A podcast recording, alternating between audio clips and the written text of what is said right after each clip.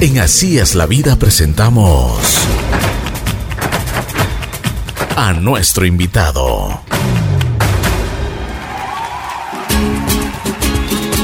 Buen día, buen día, buen día. Aquí estamos en Así es la vida. Tengo el gusto de presentarles a Alfredo Campo. Ese es el nombre original de nuestro buen amigo. Pero le conocen como Juan Fran de la Foch. ¿ah? Qué longo iba a decir Ricky, porque a ese Alfredo no le conoce nadie, ¿Qué tal, Ricky? ¿Qué tal, amigos? Buenos ¿Cómo días. estás? Qué gusto saludarte hoy. El, el- el gusto es mío, recién llegado desde, desde el frío de Chicago acá a la, a la capital, eh, con el show que tuvimos ayer, con el evento que tenemos hoy. Ya vamos a conversar de eso, pero contento siempre de estar Pero en ¿cómo te ha ido? Porque te dejas ver a los tiempos. Me dejo, me dejo ver a los tiempos, paso, paso bastante tiempo, la mayoría de mi tiempo fuera del país, eh, por mi trabajo artístico, pero más que ello lo que me toma o me copa más tiempo de mi tiempo, digamos así, es la representación deportiva de mi hijo Alfredo Campo en el bicicross y su preparación. Felicitaciones. Oye, tuve oportunidad de ver unas imágenes en las redes sociales, pero extraordinario. ¿ah? Muchas gracias. ahí Un campeón, muchacho. un Todo- campeón. Todo un campeón desde chiquito. Es, vicecampeón mundial, ¿no? Es vicecampeón mundial de Supercross y está quinto en el mundo en el ranking profesional de la UCI de bicicross.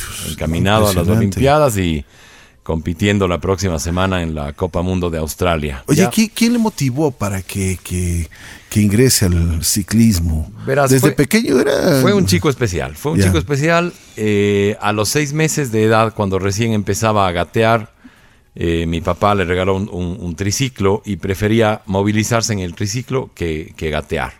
cuando tenía un, un año por ahí y empezó a decir sus primeras palabras, y yo esperaba un papá o, o su mamá o mamá y eran Aka y Uki, que no puedo decir marcas, pero son relacionadas a, a- a dos marcas de motocicletas. O sea, él desde, desde pequeñito, yo recuerdo que a los cuatro meses de edad le llevaba en la moto muy despacio, él tomaba el, bibe- el biberón, la teta en la moto y cuando le bajaba la moto lloraba.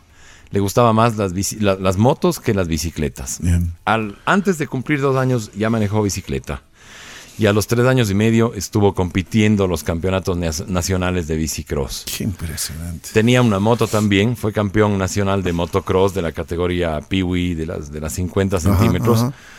Pero cuando tuvo siete años, ganó el, el campeonato mundial infantil en Argentina.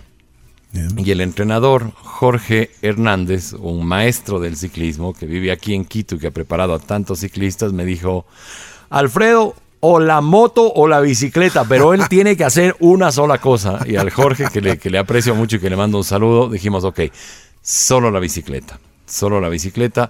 Y empezamos a, a prepararle a él para que sea un niño deportista, como digo, un niño especial, para no cansarle con entrenamientos, pero no había que frenarle en nada. Él era quien quería entrenar todo el tiempo. A los 15 años se ganó una... Bueno, salimos a, a- a campeonatos internacionales y todo. Tuvo una enfermedad fuerte cuando tuvo los 8, a 8 y 9 años. Eh, tuvo que dejar el, eh, el deporte. Eh, luego empezó a competir otra vez. Ganaba los nacionales, ganó campeonatos latinoamericanos, estaba así. Y cuando tuvo 15 años se ganó una beca para irse a Suiza al centro de alto rendimiento. Cuando se fue allá, me llamó el entrenador y me dijo, quiero hacerme cargo de tu hijo por algunos años y te lo devuelvo como campeón mundial juvenil. Entonces yo dije, bueno, yo, yo confiaba mucho en, en- en Alfredo, siempre, siempre, por eso le metimos tanto, tanto esfuerzo ahí. Pero yo dije, ok, lo, lo mejor que puede pasar es que sea campeón mundial juvenil y lo peor que puede pasar es que viva en un centro olímpico en Suiza durante tres años, maravilla. que estudie a distancia, que no me cueste nada la manutención y que esté con los mejores ciclistas y equipos del mundo. Dije, claro. Efectivamente vino a los al cumplir los 19 años como campeón mundial juvenil de bicicross y ahí en el reto has- hasta hacerse competidor profesional pasaron cinco años más y aquí estamos. Impresionante, ¿no? Qué carrera. Pero eso, yo te digo, como tú dices, es una persona muy especial, ¿no? Sí. Tiene estirpe de campeón, o sea, se le nota que, que, que él quiere que él quiere llegar muy alto. Sí, sí, y por, y por eso, claro, a- al inicio, en sus, en sus años de niñez, nos creían locos a los papás. Yo, yo tenía problemas con la familia incluso.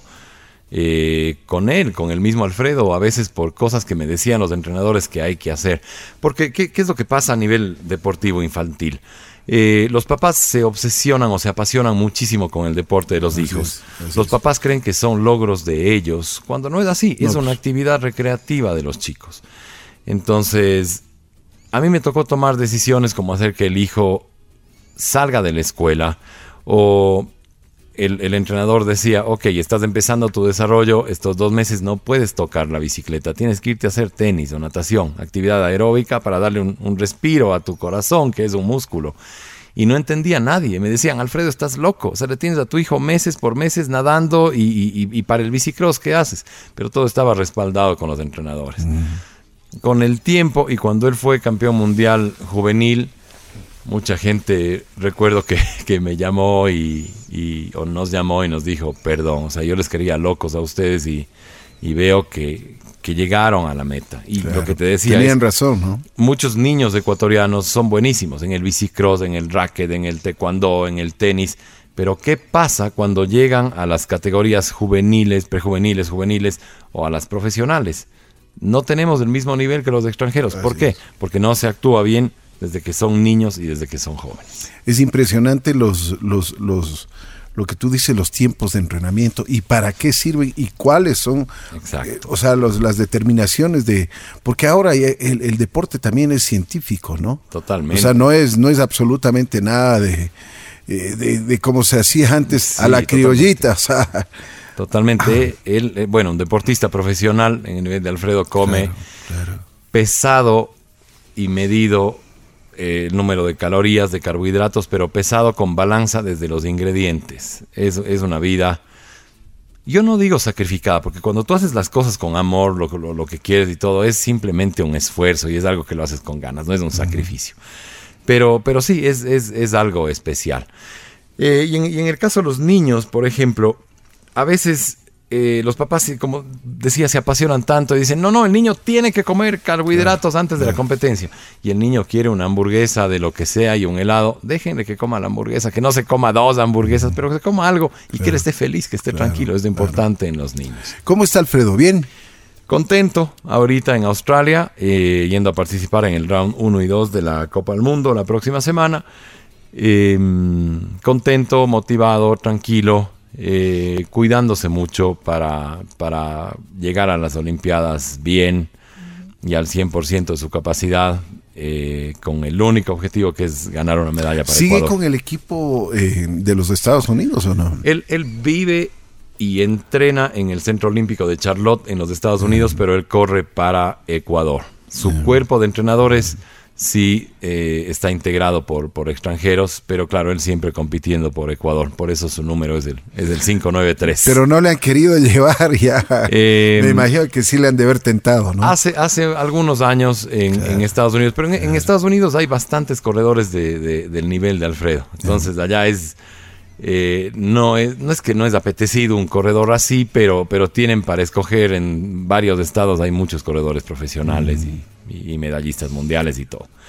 Eh, pero por ejemplo de, Uru- del- de Uruguay nos dijeron alguna vez, porque en Uruguay no es tan fuerte el ciclismo, eh, me acuerdo que de Corea, cuando él tenía 14 años, nos enviaron una solicitud para ver si quiere pertenecer allá y había que cambiar de nacionalidad y todo, pero, pero no, no, no, no, nosotros somos ecuatorianos y, y él creció aquí claro. y una de las, de las fortalezas que él ha tenido eh, para haber crecido así siendo un niño y un joven deportista fue la altura. El hecho de vivir en la altura le ayudó bastantísimo. El hecho de entrenar en nuestro terreno accidentado y de Claro. pedalear desde que tenía siete años en, en- sobre el césped, sobre el jardín, le dio músculo a, su- a sus piernas. Era un chico de cuatro años o tres años que hacía esfuerzos para pedalear en el, en el jardín, pero ahí pasaba toda una tarde. Entonces dije, no, Ecuador es nuestro país y vamos con Ecuador. Padre orgulloso. Contento siempre, padre concentrado y padre nervioso a veces, porque a veces tengo que dejar ese rol de ser, de ser eh, su, su manager, su coordinador, y me toca verle como papá en las pistas en una actividad de altísimo riesgo, en donde no está eh, solo corriendo riesgo, como digo, su, un, un hueso Claro, o una lesión, su sino su vida física. también. Y su vida, Así y es. su vida. Han habido accidentes muy graves. Sí, sí, sí, hemos visto, he tenido la oportunidad de ver eh, las caídas, son unas caídas, pero eh, muy Sí. fuertes, ¿no? Es que, es que el bicicross internacional no es como en la pista de bicicross que todos conocimos aquí en la Carolina o en la de la Metropista y todo eso. Se corre en pistas de supercross. El alto del, del partidor de la salida es como un edificio de cuatro pisos.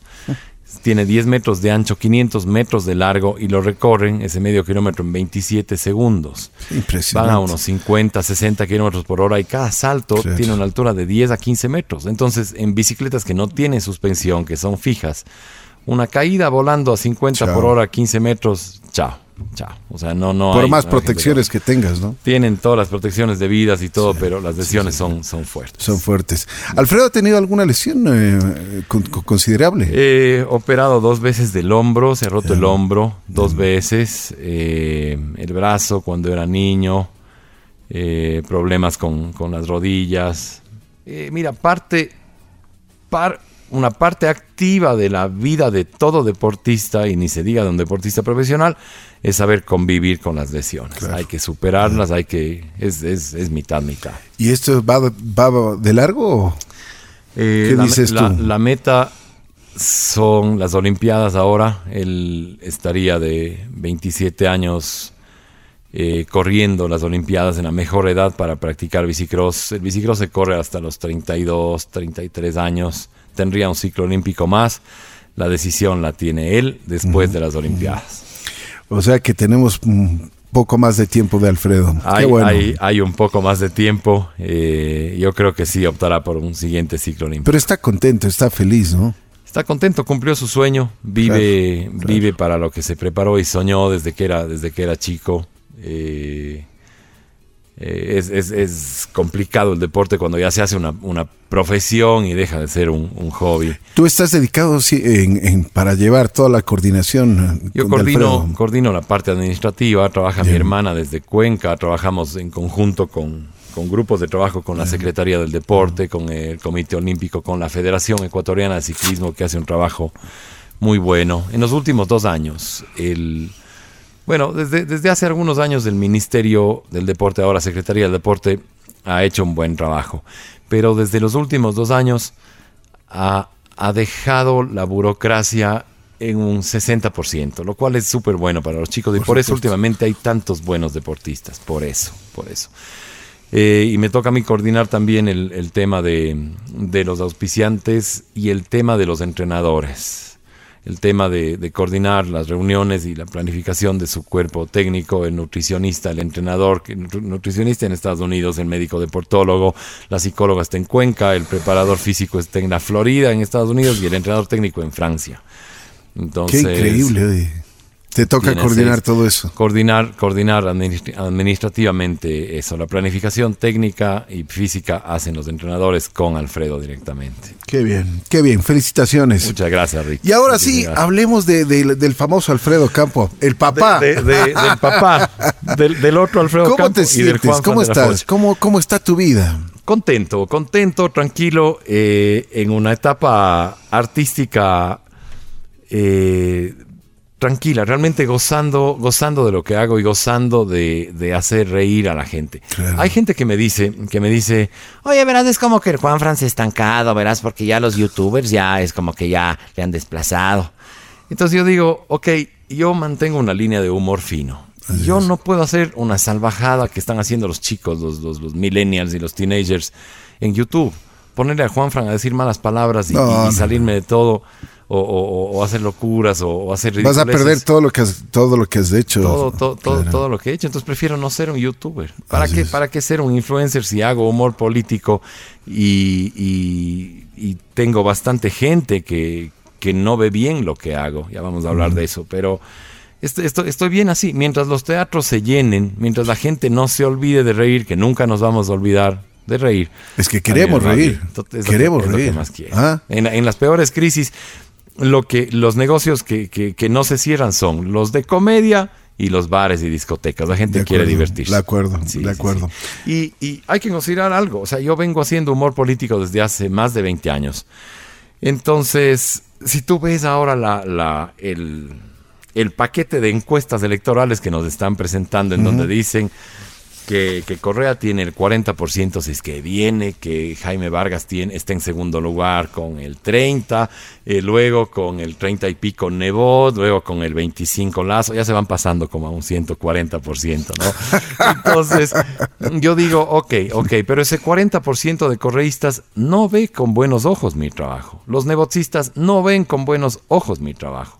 Los lacistas a veces sí le he dado también a Lazo, pese a que lo he dicho públicamente, voté por él porque quería un cambio de- de- de- del correísmo hace algunos años.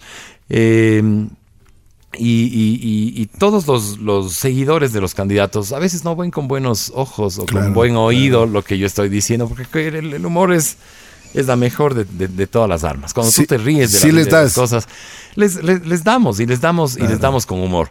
Y a veces nos han querido nos han querido molestar porque ha salido por ahí el SRI, el IES, algún mal encarado, alguna al- al- al- algún lío que, que hubo. ¿Alguna vez te han amenazado? Sí, bastantes veces. ¿En serio? Bastantes veces, claro. ¿Qué te han dicho? ¡Bonito! De todo, de todo. Y yo, y yo claro, les, les, les respondo, pero enseguida les respondo con, con, una, con una risa. Con humor. Porque, porque cuando tú te ríes con alguien que te quiere hacer daño, le, le acabas, le acabas. O sea, la persona que te provoca, y esto en la vida diaria, la persona que te provoca a ti a, un- a una discusión, a una pelea, quiere pasarse o pasarte a ti el mal rato de lo que él está llevando. Quiere transmitirte eso, necesita una respuesta. Si tú le das una respuesta con humor, le mataste. Es la mejor arma. Le ganas. Porque Oye, no, y no- al- no te baja a ese nivel de la, de la ira. ¿Y alguna vez algún político que, que, que pasó un mal rato o se, o se molestó, se levantó de la silla y se fue? No, los políticos no. De hecho, los políticos últimamente no van a mis shows. Los, los partidarios sí van. Han ido hermanos No. de ministros. eh, no, no, mi- miento. Sí, sí, sí van. Algunos políticos y personajes que imito van a los shows. Van a los shows. El, el año anterior estuvo Rodrigo Borja, por ejemplo, en el, en el teatro y, y le hicimos una broma y todo y, y la, y la vio con, con, con, con agrado. buenos ojos, con, con agrado. Lo hacemos con respeto siempre. Y, co- y eh, Correa, Lenny He Moreno. estado eh, con Lenin Moreno, hice un récord de comidas del ruso para No Te Aburras hace algunos años cuando estaba en Teleamazonas. Eh, en el cumpleaños de Rafael Correa estuve dos veces haciéndoles el show fuera de cámara, se matan de la risa. Eh, en el cumpleaños del León Febres Cordero estuve ocho veces, ocho No veces, unas veces en el Cortijo, otras veces en playas, he estado con Lucio Gutiérrez, con Gustavo Novoa, ¿Con quién no he estado? Es con Álvaro Novoa, porque no entiendo qué es esto el cumpleaños y del show de humor. No entiendo. Eh, con, con él es el único político que no eh, he estado haciendo un show en vivo. To- a- todos, todos lo ven con agrado. El problema es cuando, cuando lo dices en algún medio de comunicación o cuando posteas algo en redes que se hace, que se hace masivo. Algún indirecta, algún chiste. Eso no les gusta, porque eso circula por, por, por montones. Y no es, no es noticia, Claro. pero tiene muchísima Así es, credibilidad. Así es. ¿Cuál de los shows es el que más satisfacciones te ha dado a ti en tu carrera artística? Y yo creería que el gran desengaños de la historia. Porque me demoré cuatro años en escribir, casi cuatro años en escribir y en, y en averiguar bastantes cosas del, del show. Y, y llevarlo a cabo y, y transmitir a la gente con humor que seamos más ecuatorianos, que no somos un territorio de incas, que los incas nos invadieron, fueron invasores, eh, que hay bastantes mentiras y teorías conspirativas que la historia nos, nos ha engañado antes que no habían las redes sociales. Por ejemplo, no se sabe si el hombre llegó o no llegó a la luna. El, el atentado de las Torres Gemelas está casi, casi que comprobado que fue provocado por los mismos de Estados Unidos. Es, es, es, un, es, un, es un tema que tú dices, ¿quién nos gobierna? ¿Quién gobierna al, a- al, al mundo? ¿Por qué, por qué nos engañaron? ¿Qué quiere? tanto? Claro. El, el Ecuador ha sido, es y será un país amazónico. Francisco de Orellana salió de aquí en busca de canela, pero se perdió y llegó al, al río Amazonas. El río no era nuestro. Los terrenos eran, eran, eran, eran de Perú. Eh, eh, Huayna Cápac tuvo dos hijos, Atahualpa y, y Huáscar. Aquí los libros de, de historia hasta ahora, de cuarto grado, de sexto grado, te dicen que le dejó todo a Atahualpa y que Huáscar le quiso robar. Y si te vas a Perú y coges un libro de historia de allá, dice que es lo contrario, Claro. que esos territorios eran de Perú, que Atahualpa los, los cogió y le quiso quitar a Huáscar con su hermano que eh, es Rumiñahui, porque es medio hermano. Atahualpa tuvo como, Huayna tuvo como 32 hijos. Fueron hermanos todos. Bueno, en fin, un, un, poco de cosas. ¿De dónde viene el seco, el seco de pollo? ¿De dónde viene la palabra biela? Todas esas cosas muy, muy, muy divertido. Pero como mensaje, como mensaje fuerte. ¿Y todo eso investigaste? Investigamos por, por varios años. En, en la Biblioteca Pública de Nueva York, en la Biblioteca Pública de Chicago, como resido allá, estuve viendo en, algunos libros allá, en los libros de historia de, Perú, en los libros de historia de acá. no, no es que me devoraba los libros, no, no, no, me quiero hacer el, el, eh, el, gran lector, pero, pero sí esa, esas, esas afirmaciones eh, que estoy diciendo. O sea, y es, es cuestión de, revisar en el Internet. Ahora la gente ya no va al libro, va al Google. Y averigüen, averigüen por ejemplo, en dónde realmente nació Cristóbal Colón. Porque algunos dicen que fue en Génova, o que fue portugués, o que fue... otros dicen que fue ruso Cristóbal Colón. Y Cristóbal Colón fue judío. Lo que pasa es que él escondió sus papeles de nacimiento para que la reina Isabel le pueda prestar la plata y empeñar las joyas de la corona. Si era judío no le iban a prestar. Se tiene todos los datos de Cristóbal Colón. El papá fue hijo de, de Domenico Colombo y de Susana Fontana Rosa. Tuvo tres hermanos, ya como eh, no me vienen los nombres en este momento, es mucho tiempo el guion, pero, pero, pero hay toda la información y oh caramba, no hay la de Cristóbal Colón. Es, por eso. Y está googleando y está en cualquier libro de historia ya. Oye, el, el, momento que tú escribes una obra eh, de, pues, me imagino que te introduces muchísimo. Son cuatro años. ¿Quién pensaría que uno se puede demorar tanto para escribir y para realizar una obra, para presentar eso? A veces tienes temporadas muy cortas para, para, para lo que para el trabajo que te ha tocado. Sí, sí, sí. Y a veces, a veces también eh, hago algunas cosas que se repiten en shows. Y eso es que la, gente, la gente critica. Se va a un show nuevo y tiene algo de un show anterior, algo, algún segmento o algo. Y, la gente no ve con buenos ojos. No, el Juan Fran es lo mismo, el Michelena lo mismo todos los años. Y, no es eso, es que es complicado hacer un humor. Eh, la, la, vida de un humorista es bastante más complicada que la de un cantante. Por supuesto. Si el Fausto Miño canta 10 veces la misma canción, es más famoso. Si la radio pone 50 veces es más famoso. Un humorista no puede contar dos veces el mismo chiste. Se quema, se quema. Y en nuestro público ecuatoriano, que es muy exigente a veces y muy sensible en redes sociales, a veces te dan un poquito de palo por ahí. Nos toma trabajo escribir el guion, nos le, ponemos en práctica y en el escenario salen cosas improvisadas también, que es, que es lo máximo. Nos divertimos mucho. Oye, y en la parte, en el, en el, en el en la parte internacional, has, has incursionado, porque eh, hace mucho tiempo tú tenías esa, esa visión para ir, para, para, hacer algunas cosas. Estoy en eso, ya voy tres años en eso, no es tan fácil como yo pensaba, pero tengo que lograrlo, tengo que seguir intentando. Eh, me presento en Chicago con la colonia mexicana y con la colonia latina. Eh, ellos no entienden de Juan Fran de la Foz. No, no, no, ahí hacemos de, Alfredo. A veces hago los tonos de voz mexicanos o, los tonos de voz del mismo Juan Fran como un pelucón ecuatoriano, pero no entiende las voces de los políticos ni nada. Por eso los últimos shows han tenido un toque menos político. Además que en la época del correísmo, que seguimos viviendo recicladamente, eh, no se puede hacer mucho humor político. Entonces empezamos a hacer nuevos shows como el Terapia de Parejas o el Yo no me llamo, que era una comedia a la música, el Un Longo en Nueva York, que fue el último show que presentamos acá. Eh, eh, ¿Cuál más eh, hicimos? La Eternidad del Burro, que es sobre las redes sociales, las generaciones. Entonces, ese es el más, el más divertido, el más reilón de, de todos.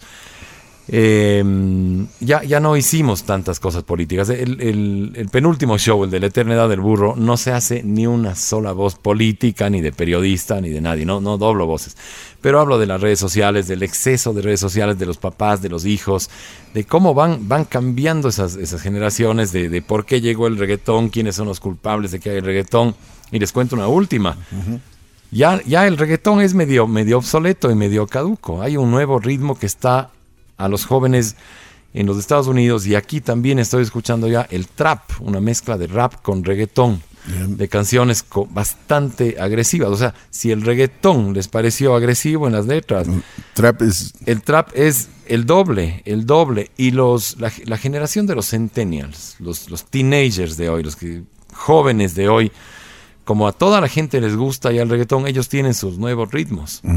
Hay, hay cantantes nuevos, en fin, ese, ese es un tema. De eso, de eso estamos hablando en el show de ahora y hacemos una composición de, de trap y le hacemos ahí a, a Jaime Nebot y a Lucio que, que rapeen un poco. Sí, eso tienen, tienen que ir hoy al Teatro Prometeo. Qué bueno, qué bueno, qué Sí. bueno. ¿Cómo se llama la obra de hoy? A palabras belgas, oídos sordos. Es un show netamente político.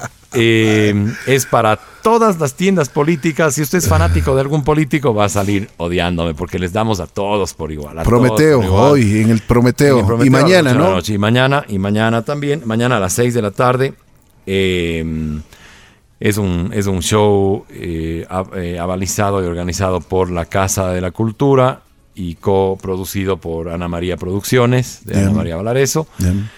Eh, es, es un show de humor político para recordar los eslogans, las últimas mentiras políticas de "Ah, y ahora le toca al pueblo, ni un paso atrás, pan, techo y empleo, eh, voy a refundar este país o morir en el intento, la patria y es de todos, avanzamos patria, todas esas cosas. Vamos, vamos a analizar un poquito a quienes lo dijeron y por qué creímos. ¿Por qué tan corto?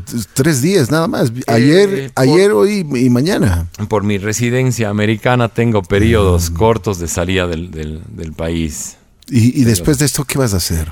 Estamos en un show en Cuenca que se llama Master Chifa, que es sobre todos los requisitos para hacer, eh, para, para burlarnos de las comidas ecuatorianas, para, para reírnos un poco de con el Juanfran. O sea, ¿por qué inventaron aquí la guatita o, o las morcillas? O sea, ¿a quién se le ocurrió sacar el intestino de un cerdo, ponerle sangre y arroz y hacerle comida, huevón? Es un hongo. ¿Por qué no inventaron el filet miñón, el chetubrián o algo? O sea, hígados, cacha, hígados, son las menudencias, son el filtro de, don- de, de los líquidos de la vaca ponen ahí a la parrilla, güey. Cacha eso, qué, qué longo, güey. Hablamos un poco de eso, de las comidas y todo, y de la menestra política que, que- que- que se viene. Entonces ahí hablamos también un poquito de los, de los políticos, de los presidenciables. Veo que ya tenemos como 20 candidatos Claro. a la presidencia. Estamos- Oye, estamos te dan, te dan, te, te dan tela para cortar, ¿no? Todo. Ah. Todo. Algunos me roban el trabajo de humorista. O sea, yo ya de Álvaro Novoa ya no, ya no puedo hacer sketch y él hace todos, en el huracán, en todo eso. Sí, él- él- ellos me, no- nos, nos roban el trabajo. Nos dan bastante tela, pero tela con mucho cuidado ahora. Ahora es, es cada vez más difícil ser humorista. Si dices la mínima cosa y algo se viraliza en redes, te tratan de sexista, de machista, de correísta, de negocista, de, de, De todo. De todo, de todo. Hay que tener cuidado. La gente, la gente está muy sensible. O sea, tú no puedes decir nada porque enseguida te van a caer. Eh, mientras por afuera estamos incendiando edificios públicos, rompiendo ambulancias, apedreando Claro, ambulancias, eh, haciendo videos de sexo oral de una chica en, en un novedoso chongo que han hecho. O sea, la vida, la vida de afuera de la calle es otra. En las redes sociales los ecuatorianos tenemos una, una, una sensibilidad increíble. Si esa misma sensibilidad tendríamos para ser caritativos o, o para ayudarnos entre ecuatorianos, sería diferente el Totalmente, país. Y el show de, totalmente. de- de ahora, el, a palabras belgas, oídos sordos, tiene ese mensaje. Tiene un mensaje que dices, dejémonos de quejar. La, la- la crisis no es, no es de los políticos. La culpa es de la gente que no reaccionó a tiempo, de la gente que se dejó enamorar por los políticos, de la gente que se queja en redes sociales. Yo he visto ahora en, en Facebook, en Instagram, en Twitter, a todo el mundo quejándose del calor. Yo vivo en Chicago, he pasado un mes a 20 grados bajo cero y entre mis amigos de allá no he visto a nadie quejándose del frío. Aquí pasa algo del escudo de la Federación Ecuatoriana, le, le- le- le critican a los que hicieron, que qué tiempo habrán hecho, que cuánto le habrán pagado, Así que es, está horrible, así que se parece a Jaime Vargas. O sea, dejémonos de, de- de criticar tanto. De eso hablamos en el show. Cambiemos un poquito esa mentalidad. Vayamos modernizándonos con el mundo. Es un show que, que te va a hacer reír al escuchar las voces de los políticos y te va a dejar también pensando, cierto. O sea, no, Te no va a dar un risas. mensaje. Te da un mensaje. Como en todos los shows, yo tiendo a eso. Ok, salgamos mejores, salgamos, dejémonos de quejar. ¿Cómo le fue al hongo en Nueva York? un éxito, verás. O sea, primero que se fue todo pelucón al, al, al, al teatro del, del, Scala Shopping, estuvo full y fue gente de, de, de, todo. Era sobre todo las locuras que te pasan cuando nos vamos de viaje. O sea, si tú, Ricky, aplaudes cuando aterriza un avión, longazo, huevón, longazo. Si tú le pones eh, lazos de colores a las maletas para que no se te pierda, longazo. Sí, estoy viendo, la Julie está riéndose. Full, full, longaza, huevón, ves, ves eso. El, el, el hongo en Nueva York era para ver todo lo que nos pasa al ecuatoriano cuando, cuando nos vamos de viaje. No era, no era para nada porque al principio así mismo en redes criticaron que cómo es que me burlo de los migrantes y para nada, no tenía nada que ver con eso el show, sino era sobre el ecuatoriano normal que se va de viaje, el pelucón que se va de, de, de, paseo, el turista que se va a pasear, el, el estudioso que ganó una beca y se fue, nos enfrentamos a otro mundo, a otra cultura hablamos diferente. Por ejemplo, en Argentina no puedes coger un bus. Claro, eh, no eh, no, no, no, no se puede. Coger es una palabra fuertísima en Argentina. O, Claro. o si tú estás en Chile y te preguntan, alguien dice, ¿qué hora tení? Y dices, ¿qué? ¿Qué, qué hora tení? ¿Qué, qué dice? ¿Qué, ¿Qué hora es en tu reloj? ¿Qué hora? Y tú respondes, las cuatro y pico. Te pueden cortar el pico, realmente. Porque son unas palabrotas en, en, en Chile. Cierto, y eso, el, el, el canguil. ¿Qué culpa tiene el canguil de que le llamen de una forma tan diferente en todo el continente? Crispetas en Colombia, poporopó en Chile, pop en Uruguay, palomitas de maíz en México, popcorn en Estados Unidos, canguil en Ecuador, cotufas en Venezuela, o gallitos también, pero ya no hay ni cotufas ni gallitos en Venezuela, qué pena. Ya sé que Eh, se sí, acabó. eh, poporopó en El Salvador, sí, se acabaron en Venezuela. Entonces, es, es, es así, es, es, es- esas son las cosas que manejamos con el humor Claro, claro. negro también y el humor duro. Como esto de Venezuela, que te digo que a la gente a veces no le gusta, pero, pero hay que decirlo. hay que Oye, decirlo. ¿alguna vez tu, tu cerebro descansa? Porque te veo que siempre estás trabajando, siempre estás creando, siempre estás viendo los pequeños y grandes detalles que existen. Y cuando viajas, cuando caminas, cuando... O sea, Mm. algún momento te tranquiliza y dices, hey, hey, hey, Mm. tengo que hacer un pare. cuando manejo, y manejo bastante en los Estados Unidos para movilizarme de un lugar a otro y todo, y ahí es cuando de verdad descanso. Cuando duermo, descanso. Me gusta mucho cocinar. Cuando estoy con mi hijo, con mis hijos, descanso. Y tengo algo, tengo un hobby que, que me desconecta del mundo y cuando estoy haciendo eso apago el teléfono y todo, que se llama volar aviones. Vuelo en Miami, en la escuela de Ícaro, con mi amigo Esteban Saltos, y ahí me relajo. Y, ¿Te gusta y- y volar? descanso, me encanta, es, es mi hobby, es mi hobby. Soy ¿Nunca, nunca privado. pensaste en, en, en- en ser pi- piloto? Eh, no, o sea, Profesional. A ver, pensé en ser un piloto comercial, hice el curso para piloto privado, pero no quería, no quería que mi hobby pase a, ser una obligación, sino simplemente que siga siendo un hobby. Porque también de niño mi hobby era contar chistes y hacer payasadas, y se hizo un trabajo, y ahora es un trabajo serio, entonces mi hobby como que me estresa un poco a veces, no quiero que la aviación me estrese. Claro, claro, Sí, sí, claro. sí. Qué Eh, bueno.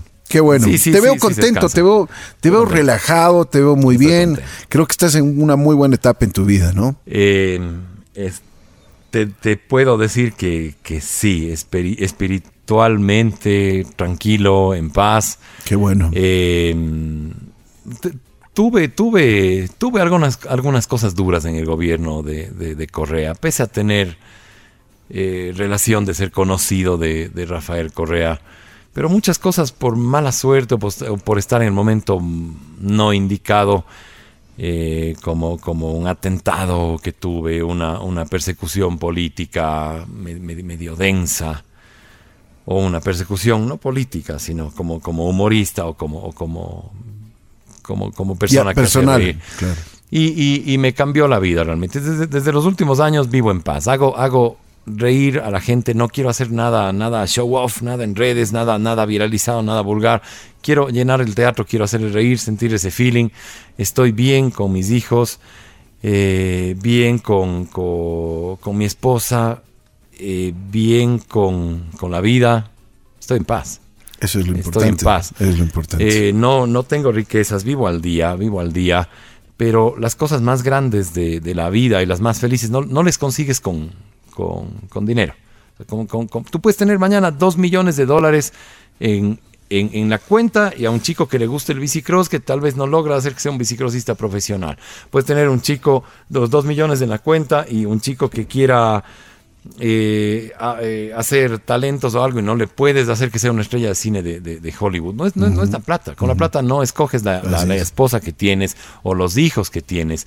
Hay momentos de, de felicidad, hay momentos de tristeza también. Yo en casa soy recontra temático, bastante amarguete a ratos, o sea, me, me- me- gusta el orden, me gustan las cosas y, y me está molestando en casa siempre. ¿Cómo es que eres humorista? Pero ve, ve la cara que tienes de, de, de, de, de Que así fueras, que ah. así fueras ahí en el escenario. Claro, claro, me río, me río. Como digo, ya, me cago en la risa. Me cago en la risa. Me río y, y, y- y sí, es, es así. Pero cuando tú tienes momentos de, de risa continuos y cuando te vas a dormir en paz, creo que ese es, ese, es, ese es el éxito. Cuando valoras cada segundo, cada instante, como esta entrevista que, que nos pasamos tan chévere, o como ir a comer con los amigos, o subirse al escenario, hacer un show, Claro, claro. ver que la gente va al teatro y escuchar que se ríen, volar el avión, verle al hijo que gana carreras, discutir con tu pareja lo necesario. Bien, todo bien, todo está bien. ¿Qué sientes cuando terminas el show y la gente se pone de pie y aplaude? Em, ¿Qué, qué, qué- ese momento, qué, porque es un momento especial Sí. para los artistas. Sí, sí, sí, sí. Es un, es un gracias, todo, todo valió la pena. Y ahora sí a descansar. Eh, para antes de un estreno de un show estás unos 40, unos 50 días que duermes poquísimo. Yo te digo, la última semana he dormido 3, 4 horas diarias. Pensando. Ensayando, pensando, eh, viendo detalles, vestuario, haciendo las promociones, las cosas y todo. Cuando la gente se ríe y aplaude, se pone de pie, te- a mí me salen lágrimas desde el escenario y digo, ok, valió la pena, gracias, gracias Dios eh, por, por darme este don, por la gente que, que viene, bendíceles y, y, y vamos chévere, ahora a descansar. Sí, sí, Es impresionante ese, ese momento para el artista, ¿no? sí, sí, sí, sí, es, es, es, es Emotivo. mágico. Es emotivo. Y las risas, que, que te interrumpan el, el show. Bueno, la- la- las risas es una energía que recibes y, y que, y que sana. A es. veces yo estoy en el problema más grande o con la tristeza más grande, como todo ser humano, y lo que más quiero es subirme a un escenario porque recibir la risotada uno sale curado. Por esa energía de la risa uno, uno se cura realmente.